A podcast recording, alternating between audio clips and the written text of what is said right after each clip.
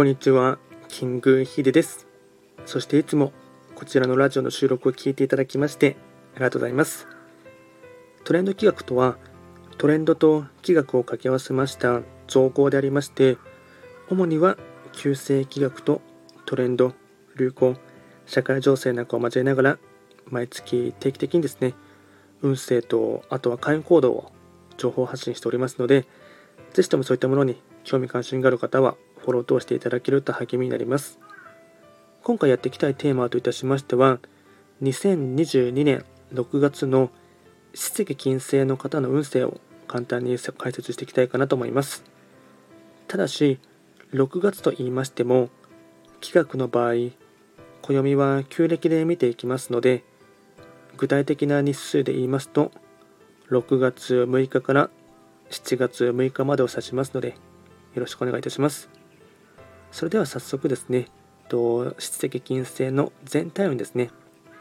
まずは全体運といたしましては、星5段階中、星は3つになります。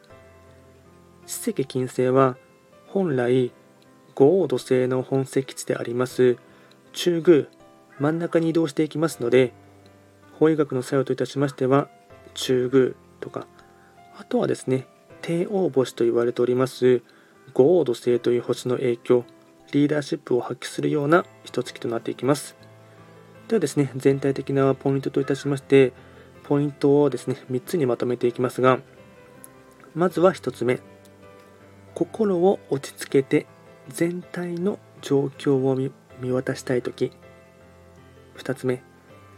余裕を持った気持ちで会話をすると周りも落ち着く。ゲームメイクする感じで。3つ目。休むことも大事。家族と時間を過ごしたり一人で優雅に物思いにふけることも大切。総じてコミュニケーションの時間を増やす。仕事も家庭の場面でも。これがですね大事になってきます。あとはですね会員行動もですね会員行動は4つですね紹介いたしますがまずは1つ目。家族サービス。2つ目。静かな場所でゆったりと過ごす。3つ目。食べ過ぎ食渡りには注意。4つ目。古着やリサイクルショップ巡り。これが会員行動につながっていきます。あとはですねラッキーアイテムといたしまして食べ物に関しましては納豆味噌汁チーズ駄菓子これがラッキーフードになってきます。あとはラッキーカラーといたしましては黄色茶色ベージュ。これがラッキーカラーになりますのでうまくこういったラッキーアイテム等をですね活用していただいて自分自身をですねどんどんと運のパワーチャージをしてほしいかなと思います。あとですねこちらより詳しい内容のものに関しましてはすでに YouTube で動画をアップロードしておりますのでぜひともそちらもですね参照していただければなと思います。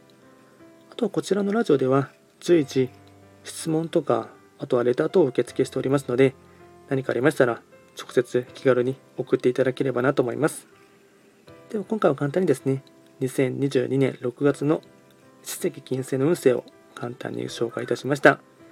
最後まで聞いていただきましてありがとうございました。